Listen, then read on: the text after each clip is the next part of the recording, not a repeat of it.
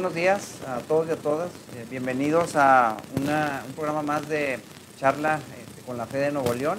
Hoy nos acompaña la secretaria de Participación Ciudadana del Gobierno del Estado de Nuevo León, eh, Jimena Pérez Rodríguez. Eh, Jimena, muchísimas gracias por acompañarnos. bienvenida a, este, a un programa más de, la, de, la Fe de Nuevo León. Esto se está transmitiendo en nuestras redes sociales en vivo y obviamente pues posteriormente queda, queda grabado. ¿no? Y también le queremos dar la, la bienvenida a, las y los funcionarios de la Fe de Nuevo León que nos acompañan eh, el día de hoy.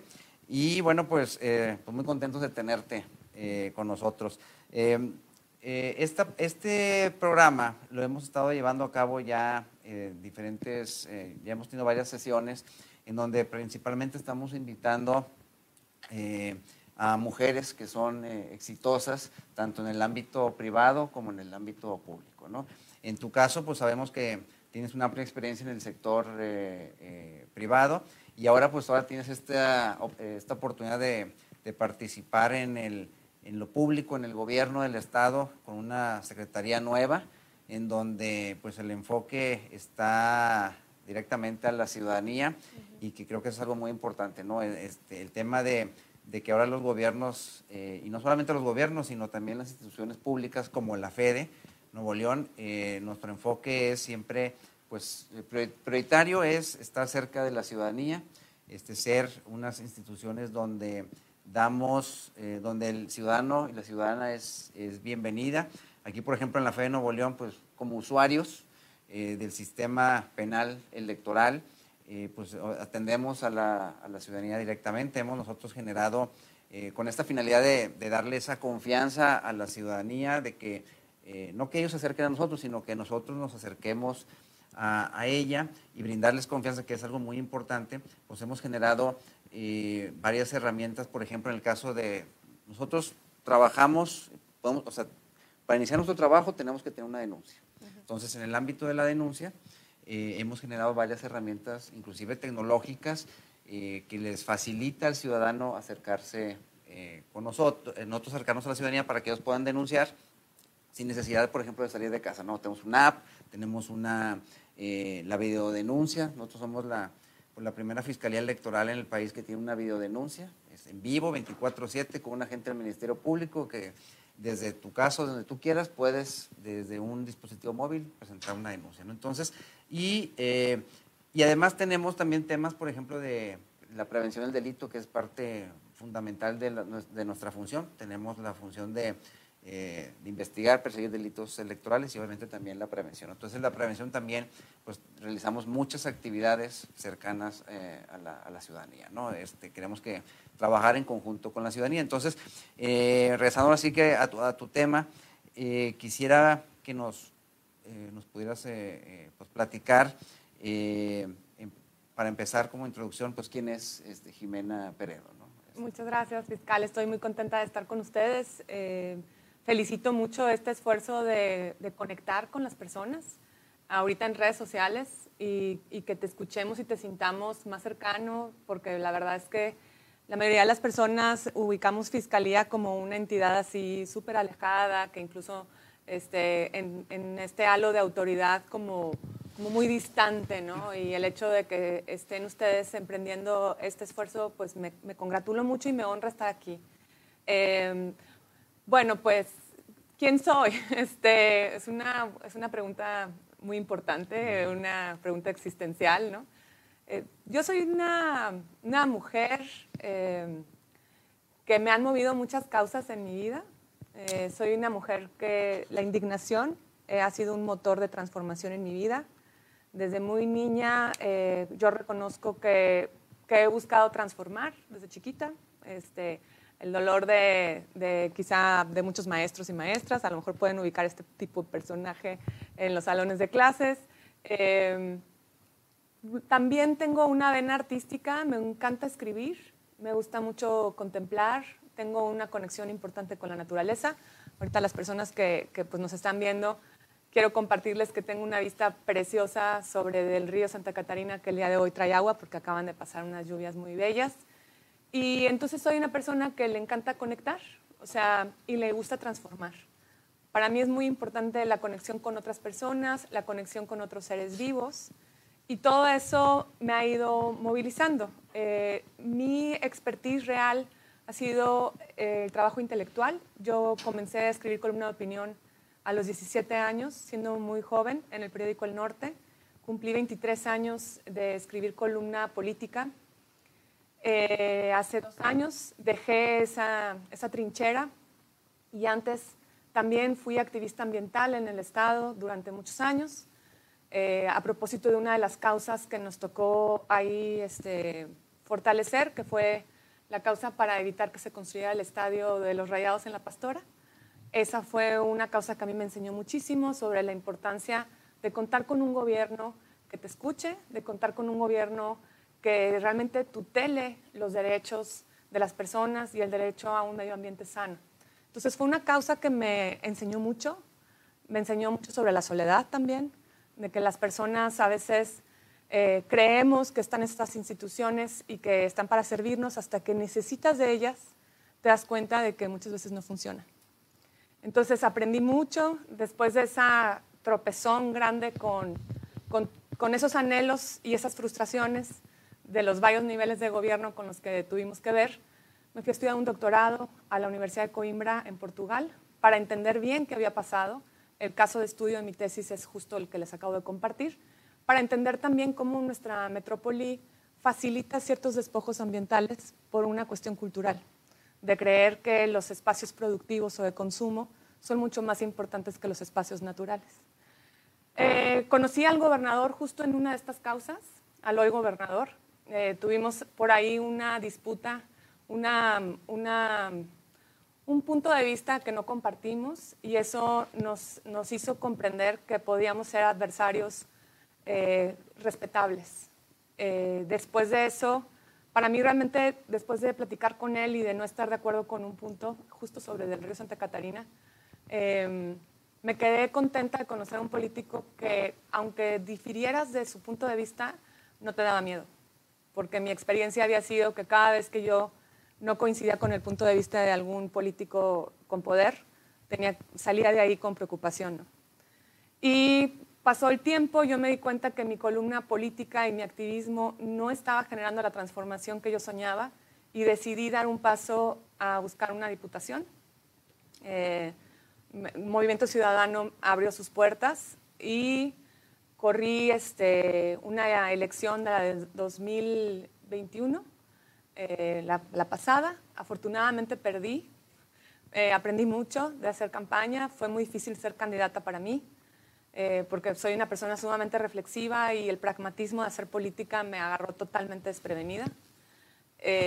pero digo que afortunadamente perdí porque eso me permitió acompañar al gobernador en esta, en esta misión tan importante en la que él decide crear una Secretaría de Participación Ciudadana e invitarme. ¿no? Entonces, lo que les quiero compartir es que el gobernador conoce esa trayectoria que les estoy compartiendo en breve y de alguna manera gusta de la crítica.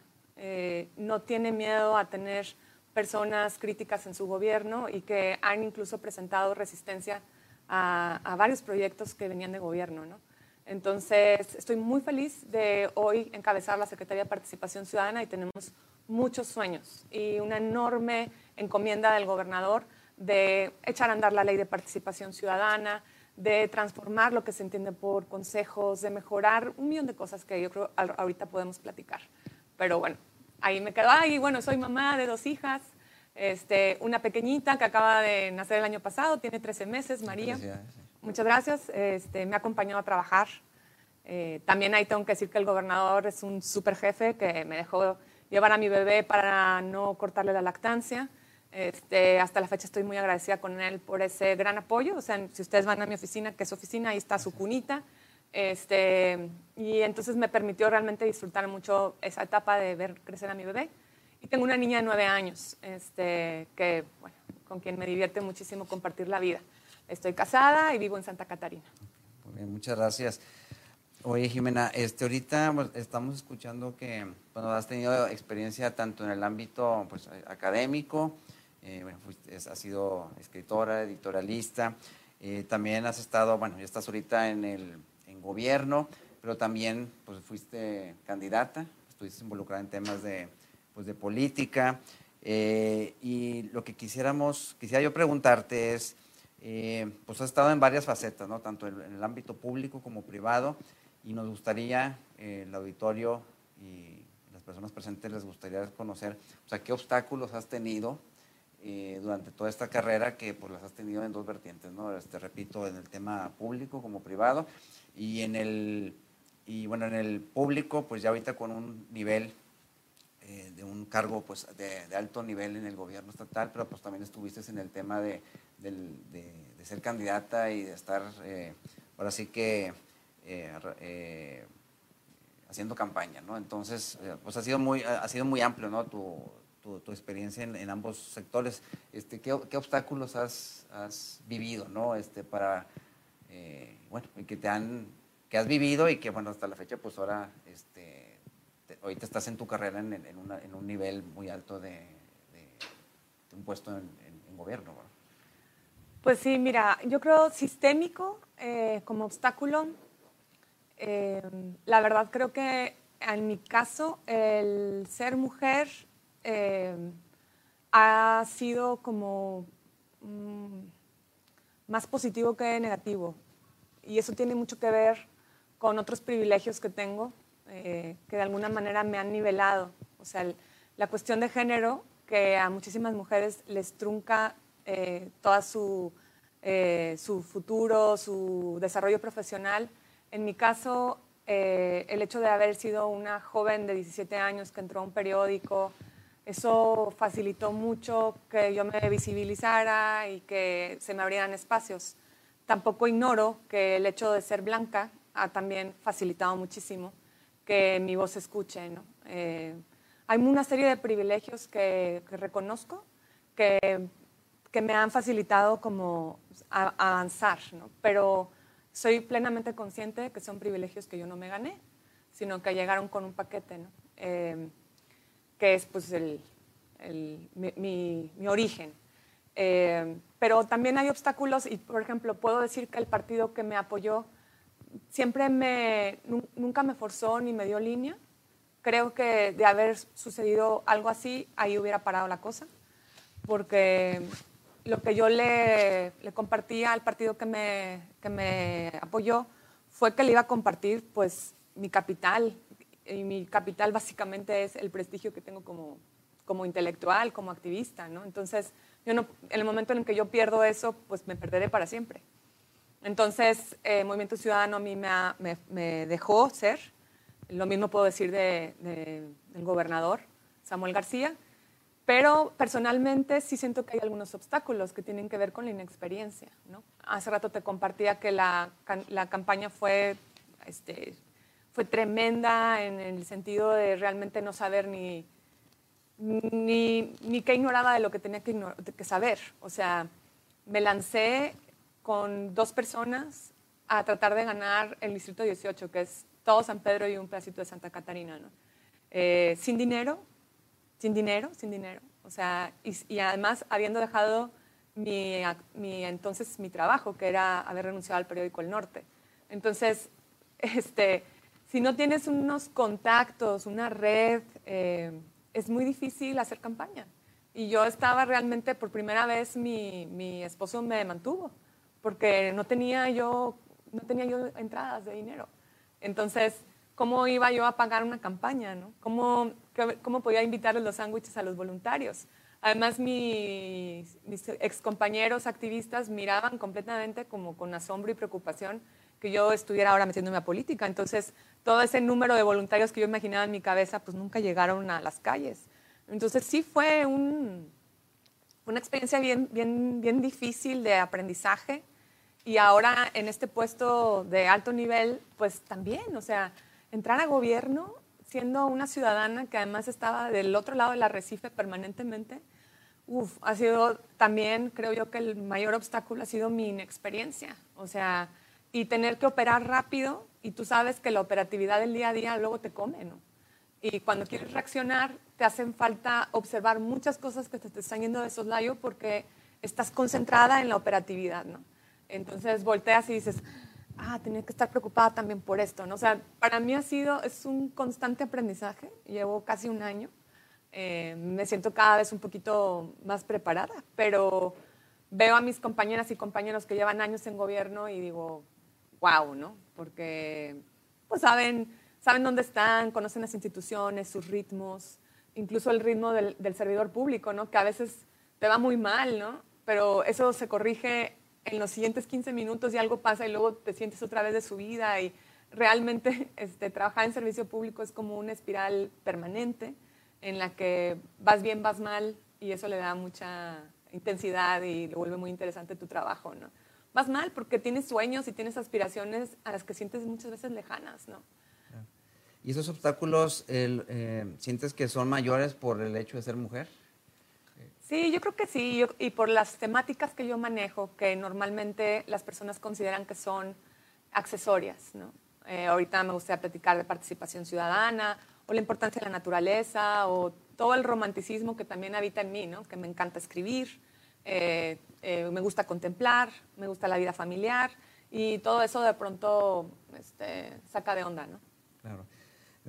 Oye, Jimena, con respecto al tema de tu designación como secretaria de, Participación eh, Ciudadana. Eh, y ahorita nos, ya, nos, has comentado algunos este, obstáculos que también podamos eh, decir que también son retos, ¿no? Este, entonces, ahorita tú como, una vez que ya fuiste designada como secretaria de Participación Ciudadana, este, ¿cuáles son los retos que enfrentas ahorita y cuáles eh, son los que podrías enfrentar a, futuro, ¿no? Pues se parecen mucho a los que compartiste al inicio del programa. Eh, yo creo que la gran misión de la Secretaría es establecer una relación de confianza, gobierno y sociedad. Esa relación está rota, está muy lastimada. Y entonces, tanto su trabajo de la Fiscalía especializada en delitos electorales como el nuestro depende grandemente de que sepamos construir un puente quisiéramos creer que es un switch de on-off y decir, ahora este, ya llegamos y somos buena onda y somos decentes y somos incorruptibles. Crean, ¿no? Hay una historia, incluso yo diría, de siglos que nos precede y, y es, es, de mucha violencia y de mucho dolor, ¿no? Entonces, y de mucha frustración y de injusticia. Entonces, ¿cómo podemos iniciar, no? Eh, en primera instancia, empezar a construir historias de éxito que contagien la idea de que si los caminos sociales están cerrados, los individuales están abiertos. Tú puedes hacer la diferencia, yo puedo hacer la diferencia, aquí estamos.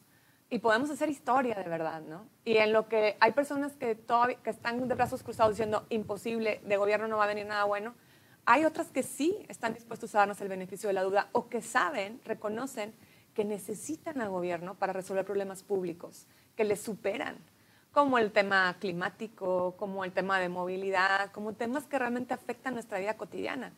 Sin gobierno no los vamos a resolver. Entonces, seguir viéndonos como adversarios o jugar a que no me convences y no me convences, eh, o de parte nuestra como gobierno, siendo autocrítica, eh, creyendo que incluir a las personas nos va a ralentizar, vas a meter a gente conflictiva, este, ¿para qué? Si nosotros somos especialistas, como todas estas inercias de gobierno, de, gobernar a puerta cerrada, también nos están eh, llevando a ver los problemas crecer. Eh, ayer teníamos problemas que se volvieron crisis, que se pueden volver desastres si no empezamos a hacer equipo con las personas. Y Nuevo León está lleno de personas increíbles, talentosas, muy capaces, con una enorme voluntad que no hemos sabido eh, coordinar ¿no? como gobierno. O sea, gobierno no tiene las respuestas, pero gobierno es el gran articulador de las respuestas. Y esa es la oportunidad que hoy tenemos. ¿no? Entonces, el gran reto es que la gente se anime a darnos el beneficio de la duda, que generemos confianza para que te denuncien, eh, para que se atrevan a probar, a darte el beneficio de la duda y decir, a lo mejor sí, esta vez sí funciona. ¿no? Y en mi caso, sí que entren a gobierno y que se sienten en una mesa de trabajo o que pidan una audiencia pública con su autoridad o que formen parte de un consejo consultivo o que se inscriban para una contraloría social, etcétera, ¿no? Sí, digo, estoy de acuerdo contigo.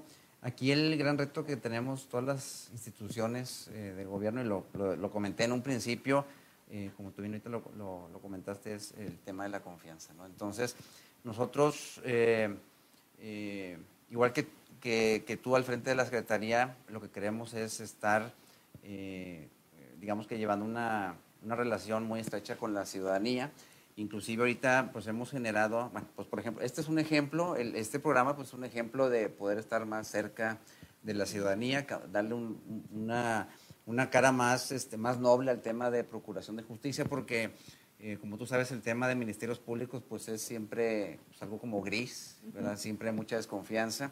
Y por ejemplo hemos tenido... Eh, una prioridad y parte de la visión que tenemos aquí en la FED de Nuevo León, desde que empezamos este proyecto en el 2018, que pues empezamos desde cero, era tener siempre eh, esa relación estrecha con la ciudadanía. Eh, tenemos eh, pues un buen número de convenios que hemos suscrito con varias instituciones de la sociedad civil, las principales cámaras de, de empresarios, de comercio, el Consejo Cívico, por ejemplo, etcétera, pues hemos todos hemos tenido actividades con ellos, con todos, hemos inclusive, eh, a lo mejor estuve, pues a lo mejor la cámara tal eh, que tiene que ver con, con, prevención del delito electoral, no, pues ahí estamos presentes, damos este, eh, pláticas, capacitaciones, e inclusive tenemos aquí en Fiscalía Electoral con lo mismo, todo es brindar confianza y tener un acercamiento con la ciudadanía, es, tenemos un programa para niños, hasta tenemos una botarga, entonces, este, ah, pues lo vamos a llevar a tu, a tu evento, ahorita que nos platiques de ah, tu evento del, del, sábado. Buenísimo. Este, tenemos eh, varias, este, digo, llevamos este, material de, de, promocional, eh, tenemos una, un memorama, una lotería, este, que lo que queremos es, eh, obviamente, estar,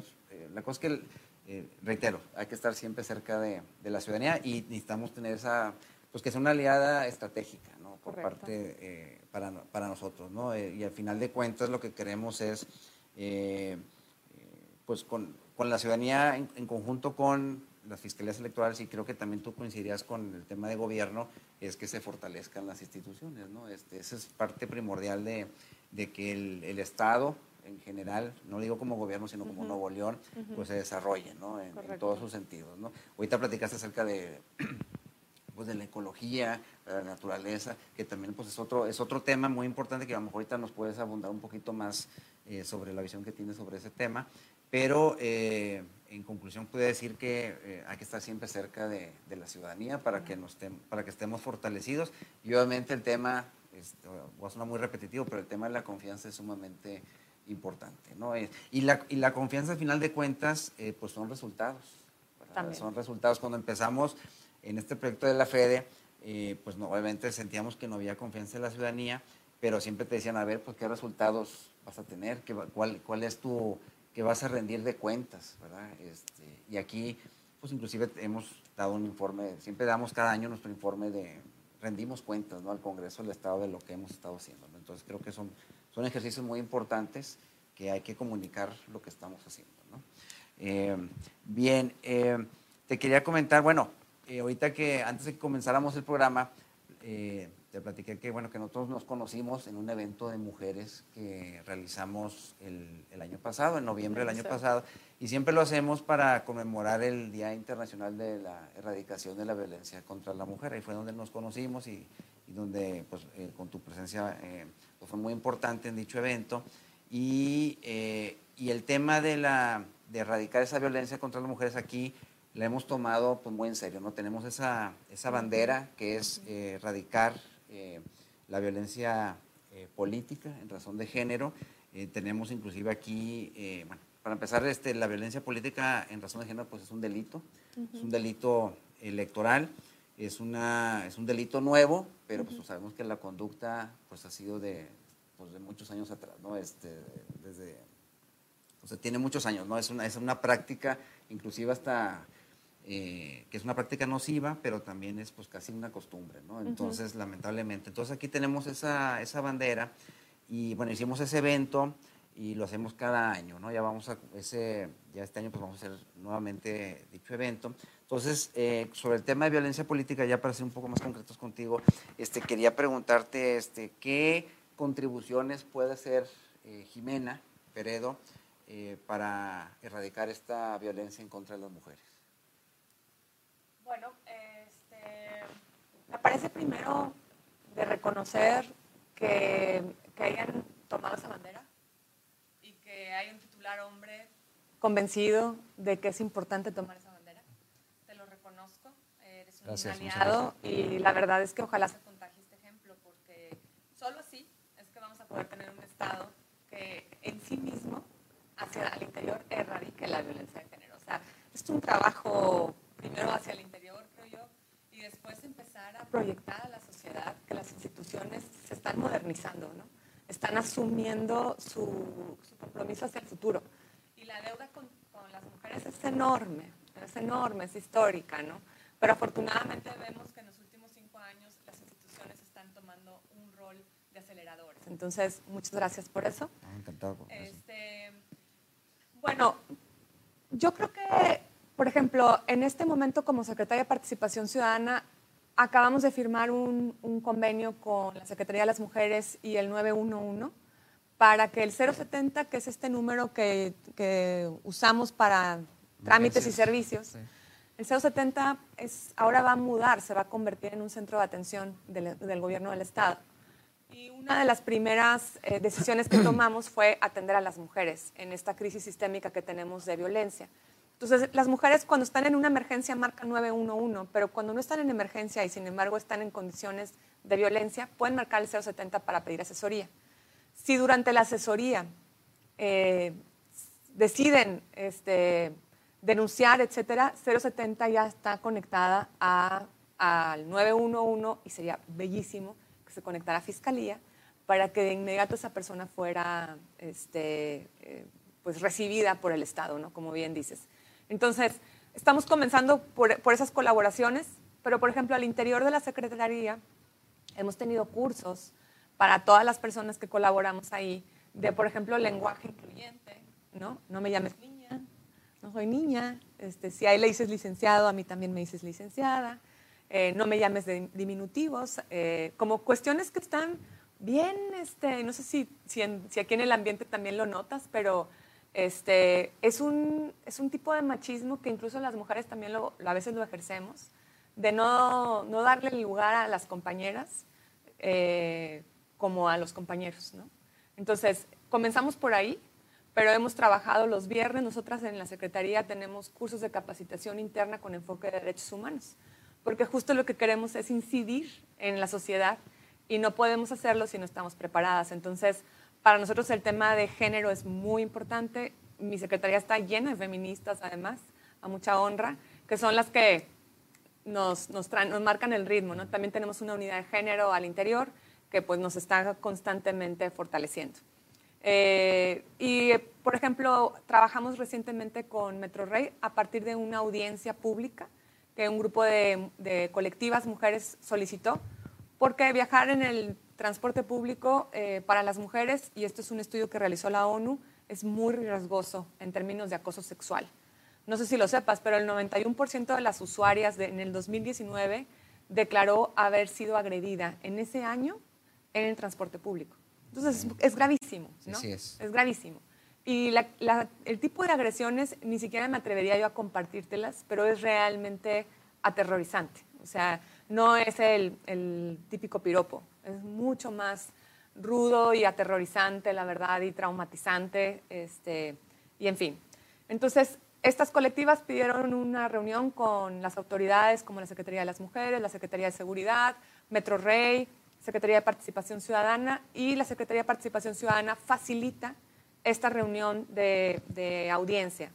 A partir de esa reunión comenzamos a hacer mesas de trabajo entre instituciones, el Instituto de las Mujeres luego se agregó, más las que ya comenté, Fuerza Civil también, y también otra mesa con colectivas académicas y activistas y, e, usuarias de Metro. Comenzamos a trabajar y terminamos, Metro Rey termina ya con un plan de seguridad para niñas y mujeres entonces, es, algo que Secretaría de Participación Ciudadana de alguna manera coordinó a partir, como es el caso de la, de la Fiscalía, de una denuncia, ¿no? De un, ya no quiero esto, quiero una audiencia con mis autoridades y a partir de ahí se desembocó pues una serie de meses de trabajo que nos dejaron muy contentas y que afortunadamente ya estamos, ya está Metro Rey pues, listo para publicar su plan de seguridad en Metro Rey, ¿no? en el sistema colectivo Metro. muy bien. Fíjate que ahorita que hablas, eh, porque traes tú un, toda una, pues una estrategia ¿no? de erradicar este tema de la violencia contra la mujer desde tu secretaría. Eh, también hemos visto, te comparto un poquito y también al, al público que nos acompaña, es que eh, es muy difícil que a veces las mujeres que están siendo violentadas, y lo puedo decir desde el ámbito que estamos viviendo aquí en Fiscalía Electoral, en casos de violencia política, política. en razón de género, es muy difícil que a veces las mujeres quieran denunciar. Entonces, ese es algo, creo que es un reto muy importante. Eh, ahorita que hablabas tú de un proyecto ahí de estar conectados el, el 9, el 070 con el, el 911 y, también nosotros digo, no sé si podamos hacer algo así también que estar con ustedes. Nosotros tenemos una línea, se llama el FEDETEL, el 2020 40 99, donde se pueden atender este, llamadas y denuncias vía telefónica. Y bueno, pues el app y tenemos la, la videodenuncia, que también se puede hacer así. Luego podemos ver cómo podemos este, hacerlo en, conjunto, sin ningún problema, este, yo encantado. Nomás ver ahí las cuestiones técnicas, ¿no? Pero bueno, eh, lo que hemos visto es que es muy difícil que las mujeres quieran denunciar. Nosotros nos tocó, y, a veces que platicamos estos temas en, aquí en charla con la FEDE, eh, les, ah, les, platico el mismo ejemplo que durante el proceso electoral eh, vemos que hay en las redes sociales sobre todo en los medios de información hay ataques, o sea, violencia de género contra mujeres, por ejemplo, candidatas, y luego lo, veíamos nosotros en el periódico, o en algún medio, etcétera, o en las redes sociales, y luego a veces nos poníamos, eh, hablábamos con las candidatas, oye, mira, vimos esto, este, pues, bienvenida a denunciar, y dice, no, pues no, no quiero denunciar, no, porque luego va a salir peor, me van a criticar más, me van a... Entonces, eh, creo que es un tema que hay que ir eh, trabajando en conjunto y pues nosotros obviamente en lo que podamos apoyar siempre el tema de, erradicación de la, de la violencia de, política en, eh, en la zona de pues estamos en la mejor exposición. Pero sí creo que es un tema que hay que estar pues constantemente presentes. ¿no? De hecho, me acuerdo que la Comisión Estatal Electoral, a lo mejor en colaboración con ustedes, sacaron un concurso de un cine minuto eh, para enfocado en violencia política por razón de género. Y esos cine minutos eh, fueron tres los ganadores, los acabo de ver, están increíbles, porque también formarán parte del primer programa de televisión de participación ciudadana que va a salir próximamente en Canal 28. Pero es justo eso, o sea, es desde diferentes ámbitos empezar a colocar el tema de lo injusto que es, porque efectivamente, o sea, no nada más eh, la opresión sistémica que tenemos las mujeres por el patriarcado, más toda la cuestión política, o sea, es muy difícil realmente atreverse a traspasar todas estos eh, pues losas para denunciar, como dices, porque eh, generalmente no son las mujeres las tomadoras de decisiones, ¿no? Muchas veces los tomadores de decisiones son hombres que no son aliados. Entonces, ahí puede quedar trunca para siempre tu trayectoria política, ¿no? Si, si desobedeces. Entonces, es una realidad que no, sí reconozco que existe, ¿no? Y es muy preocupante y me parece genial que ustedes estén colocando ahí justo su atención, porque es la única manera de que las mujeres se animen a denunciar sabiendo que hay una institución que de verdad le quiere entrar al tema. ¿no? Claro. Felicidades. Este, muchas gracias. Muchas gracias y también eh, quise aprovechar comentar ahorita en esta oportunidad de que la Fiscalía Electoral también eh, eh, es, forma parte permanente del Observatorio para la participación política de la mujer, donde ahí se van generando con otras instituciones como por ejemplo el Instituto Estatal de las Mujeres, el Tribunal Electoral del Estado y la Comisión Estatal Electoral, pues ahí vamos generando también eh, eh, políticas, eh, para políticas públicas para tratar de, de, hacer esta prevención y que obviamente la participación de la mujer pues sea de una manera más, más sencilla y, sin tener estos agravios, ¿no? Este, esta violencia. Entonces, pues andamos en varios, eh, eh, digamos que, eh, lugares para estar tratando pues, de, de, poner nuestro granito de arena, de aportar, de contribuir para poderla erradicar. ¿no? Es un trabajo difícil, obviamente es un tema de muchos retos, va a tomar mucho tiempo, es un tema que quizás podamos atrevernos a decir que está arraigado ¿verdad? en nuestra cultura, pero bueno, pues la cosa es este, ir empezando con este, poco a poco y creo que debemos de trabajar no solo, no, no la Secretaría de la Participación por su, por su cuenta, el Instituto de la Mujer por su o sea, tenemos que estar trabajando en, en conjunto, ¿no? Tienes todas las instituciones, incluyendo pues, obviamente las instituciones eh, electorales, ¿no? Este, bien, eh, oye Jimé, este, pues no sé si nos pudieras a, ah, eh, platicar un poquito los proyectos que tiene la Secretaría.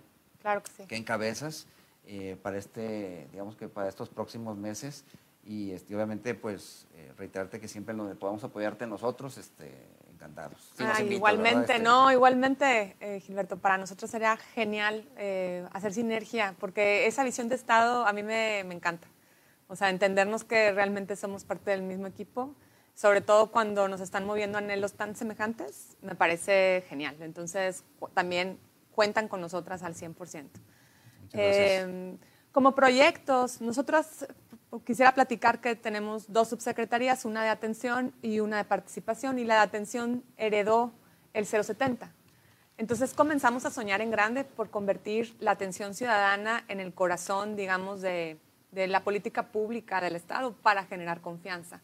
Porque una ciudadanía bien atendida es una ciudadanía que se atreve a acercarse y que da el beneficio de la duda. Entonces, queremos atender, no nada más informar. O sea, ustedes llaman hoy al 070 para preguntar dónde hay vacunas, para preguntar este, cuál es la notaría pública que me queda más cercana, pero eso realmente el día de mañana te lo puede dar un chatbot o te lo puede dar Google. Nosotros queremos convertirnos en un centro de atención en el que el problema que tú tengas nosotros podamos entenderlo y podamos conectarte con personas que te van a resolver el problema. E incluso situaciones que ahorita nos tienen de cabeza, como los problemas de salud mental, los problemas de adicciones, los problemas de violencia, los problemas de obesidad. ¿Qué les parece que el 070 pueda tener a personas asesoras en nutrición que conozcan tu caso, conozcan tu situación, tu contexto y te puedan ayudar a hacerte un régimen semanal para mejorar tu salud, ¿no? O sea, todas esas cosas son las que estamos soñando con el 070 y ahorita estamos en una eh, reinversión de tecnología para poder llegar a, hacer esto que estamos soñando, ¿no? Pero pues primero los fierros, que ya están en enero por terminarnos de entregar, y ahora sí empezar a generar este tipo de colaboraciones interinstitucionales como la que les compartí hace ratito. Y en la otra subsecretaría tenemos pues lo que es los instrumentos de participación ciudadana que tienen que ver con las audiencias, con los consejos, con las contralorías eh, y que se trata de generar historias de éxito y ponerlas a funcionar. Mañana eh, no sé cuándo va a salir esto, pero bueno, el 7 de septiembre el gobernador firmará el reglamento de participación ciudadana, que no se había firmado. O sea, teníamos una ley, pero el Estado no la podía operar porque no había tenido la atención de firmarla. O sea, estuvo seis años en, un, en un, cajón. Entonces, mañana el gobernador Samuel García la firma y con eso comienza para nosotros una nueva época, porque ya reglamentado vamos a poder hacer convocatorias a los consejos consultivos, que ahora va a ser convocatorias abiertas, no va a ser por invitación del gobernador, lo cual nos habla de un gobernador muy audaz que se anima a creer en la, en la, participación verdadera. Vamos a tener contralorías, que son convocatorias para que las personas con algún interés legítimo, por ejemplo, en movilidad, en medio ambiente, etcétera, eh, acompañen a las secretarías en todo el proceso de política pública. Y las audiencias, que ahorita te compartí una, ¿no? que tienen que ver con acercar en una mesa eh, de diálogo a autoridades y a solicitantes. En otra, otra dirección que tenemos es la de políticas públicas. Nosotros tenemos la obligación de transversalizar esta visión a todo gobierno del Estado. Hay una inercia de trabajar muy duro a puerta cerrada. Y entonces nosotros lo que queremos es contagiar a, nuestras, a nuestros colegas de que cuando hay participación ciudadana hay más posibilidad de tener éxito, porque ya validaste tus proyectos, porque ya hablaste con tus usuarios finales, porque ellos conocen lo que vas a hacer y te van a apoyar. A diferencia cuando llegas y dices, bueno, aquí está, lo pensamos súper bien y somos especialistas y lo estamos haciendo eh, en la mejor de las intenciones, pero las personas no se sienten dueñas de esto, no participaron. Entonces, aunque sea genial la idea, las personas no te la van a impulsar. Entonces es bien importante sentarte con ellas. Esa, esa, dirección también tiene una coordinación de gobierno abierto, que es la nueva tendencia para donde queremos llevar a todos nuestros gobiernos. Y finalmente está la dirección de vinculación. Nosotras tenemos aproximadamente 230 juntas de vecinos en todo el gobierno, en todo el estado y trabajamos con vecinas y vecinos con mesas directivas para mejorar el espacio público, para dotarles de capacidades en mediación de conflictos, eh, por ejemplo, que se convierten muchas veces en ello, y que a lo mejor un vecino bien formado en métodos alternos puede evitar que un conflicto clásico de cochera, de perro, de ruido, escale y se convierta en la ejecución de un delito, por ejemplo. ¿no? Entonces, en todo eso estamos metidas y eh, justo el día de mañana comienza la Semana de la Participación, que es un esfuerzo, una estrategia para promover la cultura de la participación y donde estamos invitando a instituciones que sabemos coinciden con nuestros valores. ¿no? Es el caso, por ejemplo, de la Fiscalía que tú encabezas. Eh, mañana comienza, son una serie de 44 eventos a lo largo de seis días en los que estamos promoviendo la participación ciudadana desde diferentes formas, los retos de por ejemplo, en, donde va a participar la Fiscalía, es un evento que, decidimos trabajar con personas indígenas. Las personas indígenas, las, las niñas y los niños, las personas adultas mayores, las personas con discapacidad son poblaciones que históricamente están invisibilizadas de la toma de decisiones. Entonces son justo y las personas de la diversidad sexual, particularmente las personas trans. Precisamente por eso estamos eligiendo trabajar con ellas y con ellos. Entonces, el sábado vamos a tener un evento en, la Escuela Adolfo Prieto, en donde vamos a trabajar con personas indígenas en un foro eh, moderado por ellas, en donde nosotras vamos a aprender. Pero en el piso de arriba vamos a colocar una ludoteca, porque justo una particularidad de estas poblaciones es que van con sus niños y sus niñas a todos lados. Este, muchas de ellas son migrantes y no tienen esta red familiar que a veces sí tenemos otras personas que vivimos aquí, de dejarle a tu bebé, a tu niña y a tu niña, ellos van con toda su, parentela. Entonces, llegar a un lugar en donde tus niños y tus niñas van a recibir un taller cívico, en donde ustedes van a ser protagonistas, eh, mientras las papás y las mamás forman parte de un panel, ¿no? De discutir sobre los retos de la participación ciudadana en poblaciones indígenas. Entonces, pues creemos que están y mandado a hacer, ¿no? Tenerlos a ustedes como aliados estratégicos en un evento de esta naturaleza, ¿no? Generalmente el gobierno o el Estado no ponía atención a todas esas poblaciones tan ricas en cultura como son las poblaciones originales.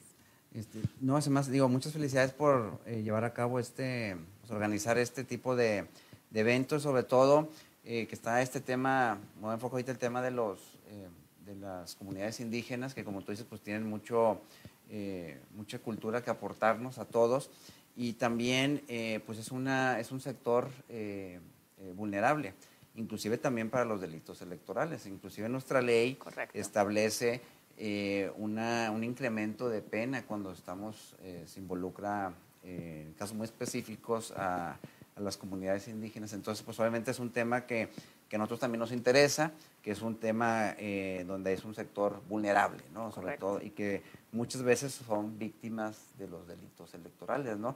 Eh, no sé, hay eh, para sectores como los donde la población tiene, pues es el, de un sector económico pues bajo, donde hay un sector donde también el tema educativo también es, es, menor, o sea, es muy bajo, este, esos sectores pues tienen más, son más eh, susceptibles a ser víctimas de delitos electorales, ¿no? El acarreo, la compra del voto, eh, el condicionamiento de programas sociales sobre todo, ese es un tema que, es, una, es un delito, es, eh, es un ilícito, pero también son, son actos que se, están, que se llevan a cabo constantemente en los procesos electorales, no, no solamente durante la jornada, dependiendo del delito, ¿verdad? Pero este, eh, el desvío de recursos públicos para favorecer. Entonces, todo ese tipo de, delitos electorales que establece nuestra ley, eh, pues muchos son, eh, se enfocan en el tema de la pobreza. ¿no? Entonces, hay sectores que son muy vulnerables, entre ellos el tema indígena. Entonces, nosotros en la mejor... pues en la mejor disposición de poder trabajar con ustedes y, muchas gracias por invitarnos ahí para participar. Vamos, vamos a estar con mucho gusto, esperando que nuestras las actividades que llevemos ese día pues sean de, pues, interés y obviamente que generemos valor sobre todo eh, desde los niños, desde joven, desde niños, o sea, desde que están muy de pequeñitos, estarles inculcando el tema de la importancia de la democracia, de la libertad, eh, del respeto a la ley, este, la denuncia. Bueno, a lo mejor denuncian, pues no van a denunciar, pero a lo mejor que levanten sea alerta, ¿no? Para cualquier cosa que les vayan a estar haciendo, pues que, que, lo platiquen. ¿no? Exactamente. Que le digan a su papá, pero esto por qué, ¿no? Esto no está bien, ¿no? Y, sobre todo también eh, que platicarles estos temas importantes a los niños, porque son ellos los que los van a llevar a, la casa y van a estar platicando, bueno, esperemos, ¿verdad? Que pues el voto, la urna, no sé, este, democracia, libertad, y que vayan, eh, obviamente, pues eh, también los papás que vayan escuchando esos temas y que digan, oye, pues este, mi hijo ya está conociendo estos temas, que cuando haya elecciones, pues sepan de que están hablando, escuchan algo en la radio, del voto libre y secreto, eh, ir a votar, elección, o sea, este, que sean conceptos que vayan siendo ya, pues, costumbre, ¿no? Este, que vayan, se vayan acostumbrando a estar escuchando y lo, y que, y lo que significa, ¿no? Eh, yo, eh, pero, pero bueno, eh, bueno, pues ya por último, este, Jimena, ya para cerrar nuestro, nuestro programa, pero bueno, pero antes de, cerrar nuestro programa, si me permites, quisiera ver si hay algún, alguien de nuestro público que quisiera hacerle alguna pregunta a la, a la secretaria, Jimena.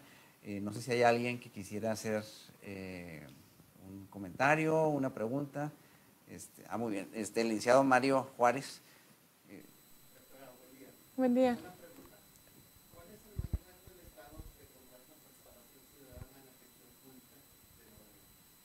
¿El mayor reto del Estado? Correcto. Eh, yo creo que hay una inercia, como compartía, de, no saber trabajar con ciudadanía. Entonces, el gran reto es capacitarnos. En la Secretaría de Participación Ciudadana eh, construimos ya un curso obligatorio para funcionarias y funcionarios, justo para hablar de cómo se diseña política pública con participación. Y colocamos ejemplos históricos, globales, ¿no? de cómo a veces se pierde presupuesto, se pierde energía, se pierde tiempo, que es valiosísimo, en eh, proyectos que no fueron validados y que fracasan contra proyectos que sí fueron validados y, que incluso se usan mucho mejor los recursos. Entonces, un gran reto es capacitarnos de cara a este momento histórico. ¿no? gobierno tiene que comenzar a conectar con todas esas inteligencias que están ahí y tiene que creer en la igualdad de las inteligencias. La verdad es que creer que no todos somos igual de inteligentes es una creencia que ni siquiera podemos confirmar pero nos ha hecho construir un sistema de desigualdades. Si dejamos de creer que hay diferentes eh, inteligencias y creemos que todos somos igualmente inteligentes, nos vamos a sorprender de las injusticias que hemos construido. Entonces, es todo un reto, pero saber que estás entre inteligencias igualmente valiosas te facilita conectar con todas las personas. Muchas gracias. Gracias, licenciado. Adelante, Toño. Buenos días, eh, doctora. Buenos días. Eh, el micrófono. No sé. No. ¿Me escuchó? Ah, sí, para redes sociales, sí. Sí.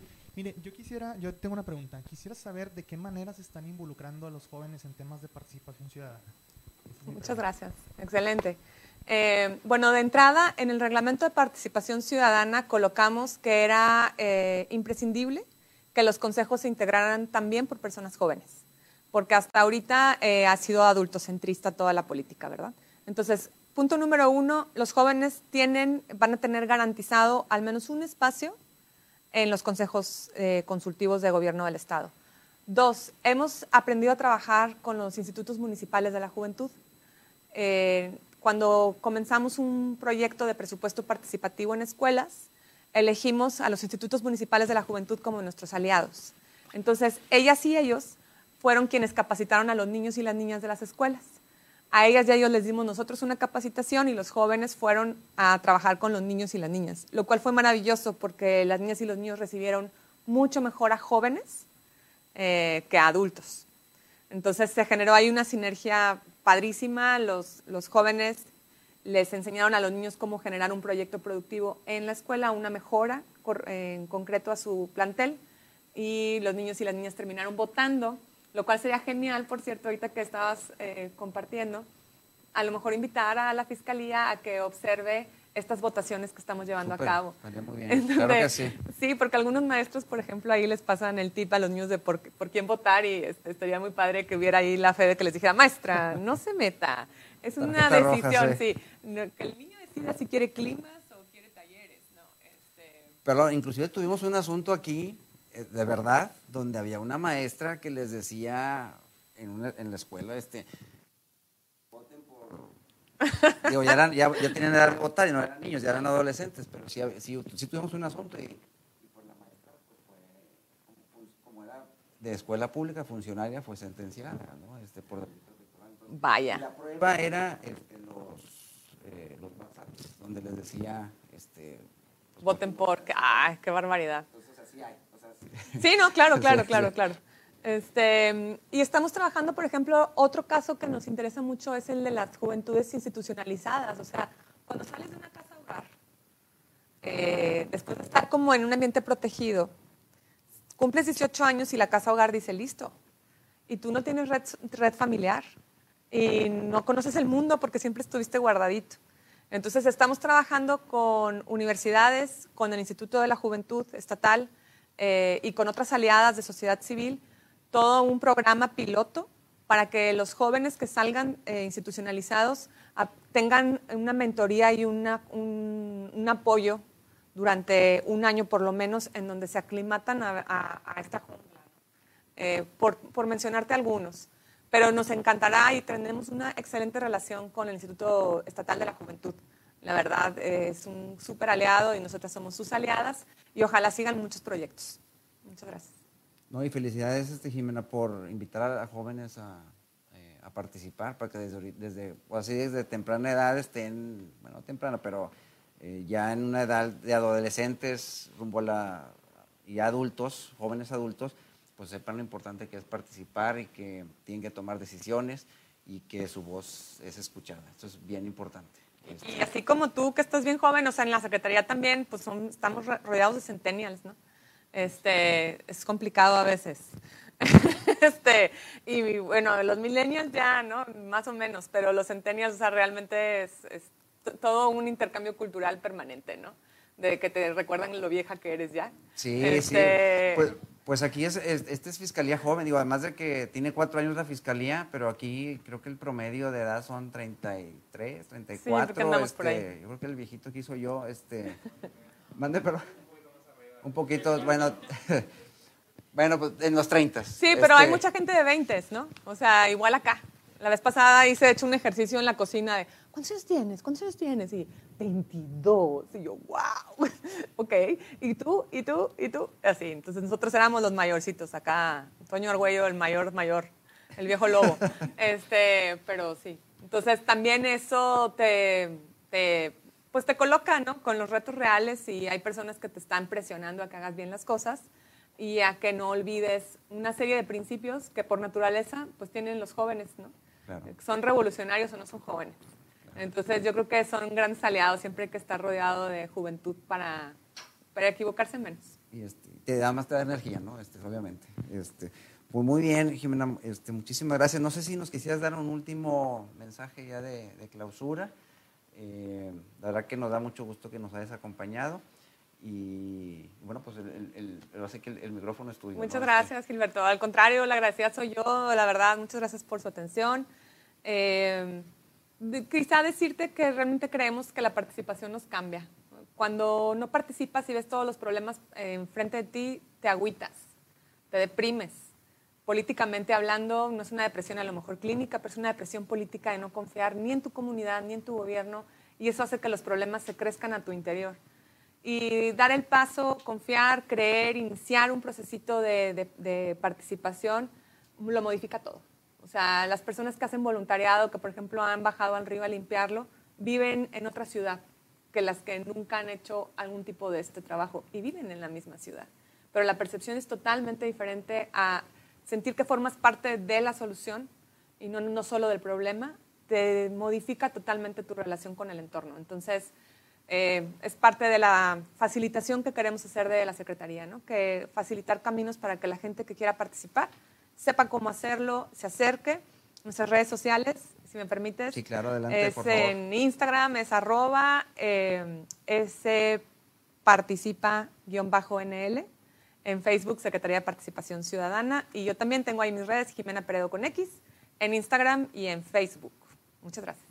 Ay, perdón. Adelante, Tenemos adelante, una página que estamos estrenando que es secretaría, no, es participación ciudadana. Punto, no, secretaría.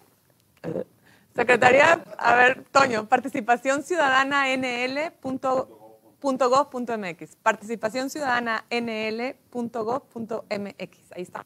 Perfecto, pues muchísimas gracias, eh, Jimena, te agradezco muchísimo Al por contrario.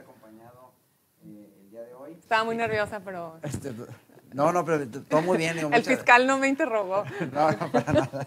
Este, no, muchas gracias, Gracias eh, por haber participado en, una, en un capítulo más de, de charla con la, con la fe de Nuevo León y agradecerle a nuestro público que está conectado que, eh, por haber, eh, habernos acompañado el día de hoy, al igual que a, lo- a las y los funcionarios que, de la fe de Nuevo León que, que están presentes el día de hoy. Entonces, este, muchísimas gracias, te agradezco muchísimo, muy padre la, la plática, este, creo que fluyó muy bien y, y con información pues muy, muy, muy valiosa para todos y todas eh, que- de las personas que estuvimos escuchándote eh, el día de hoy. Muchísimas gracias, y muy buen día a todos y a todas. Muchas gracias.